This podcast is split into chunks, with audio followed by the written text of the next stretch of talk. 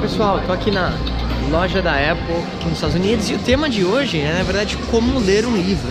E vou dar uma dica para você de como que eu uh, faço isso usando a tecnologia, como isso pode ser interessante para você.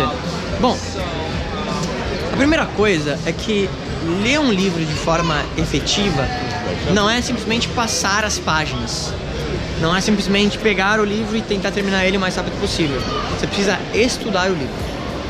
Então, o que, que eu fazia, vamos dizer, da forma antiga, da forma vintage? Eu pegava o livro, dava uma lida nele inteiro, depois eu lia de novo com uma caneta e anotava todas essas informações e depois passava para um caderno ou um Evernote na vida, que é um aplicativo onde você tem notas e você organiza isso por cadernos. É muito legal, é bem, é bem fácil, uso bastante. Só que depois de um tempo, eu descobri o Kindle, que é como se fosse um iPad da, da Amazon, onde você baixa os livros diretamente da Amazon e você lê nesse dispositivo, que literalmente é, é perfeito, parece que é um papel, você não sente que a tua vista está cansada e tudo mais. E eu não conseguia ler no celular ou nada do tipo, isso era um, um incômodo para mim. Me doía a vista, enfim. E aí, de novo, por que, eu saí da loja da Apple? Porque eu comecei a, a principalmente no iPhone novo e tal. O iPhone X é impressionante.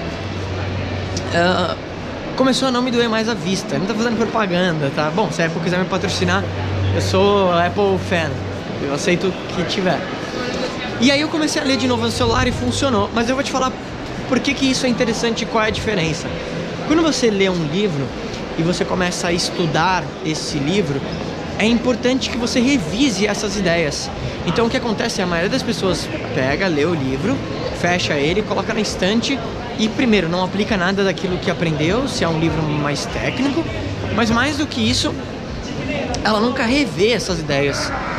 Então eu precisava de algum jeito que eu pudesse não só organizar essas minhas ideias que eu peguei nesses livros, mas eu tivesse fácil acesso a elas. Então a forma que eu utilizo hoje é literalmente eu leio no celular, no aplicativo do Kindle, que muita gente me pergunta, então eu compro os livros online, chega na hora, é bom. Segunda coisa legal, você pode fazer isso no iPad, no computador. Uh, eu tenho todo, toda a minha biblioteca na palma da minha mão, então qualquer lugar que eu tô eu consigo ver isso. Mas o principal, que é isso que eu acho mais absurdo, todas as coisas que eu grifei ou as páginas que eu selecionei no aplicativo do Kindle, e deve ter outros, claro, elas ficam sincadas em todos os meus dispositivos. E é muito fácil de eu pegar meu celular e revisar aquilo que eu anotei ou grifei. Então, por que, que isso é importante? Para você ler um livro de forma efetiva, você precisa estudar ele e rever essas ideias. Então, você lê uma vez, duas vezes, você não vai conseguir realmente lembrar aquilo. E às vezes você Quantas vezes você já não pensou naquilo? Caramba, onde é que eu li aquilo mesmo? Pô, eu tinha visto aquele negócio muito legal, o que, que era mesmo? Isso não pode acontecer, você precisa organizar essas ideias. Então, essa é a forma que eu faço de novo. Eu leio a primeira vez, depois leio a segunda grifando, né? Hoje eu faço isso no aplicativo do Kindle. E aí depois, de tempos em tempos, eu vou revisando.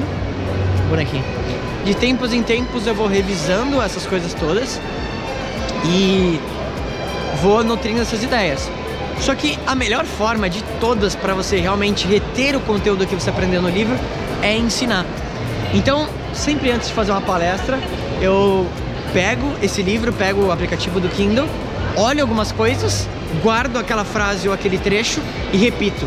E quando eu faço isso, aquilo fica impregnado na minha memória. Então para você vai funcionar muito bem também, acredito eu. Então, é assim que eu leio e retenho os conteúdos de livros.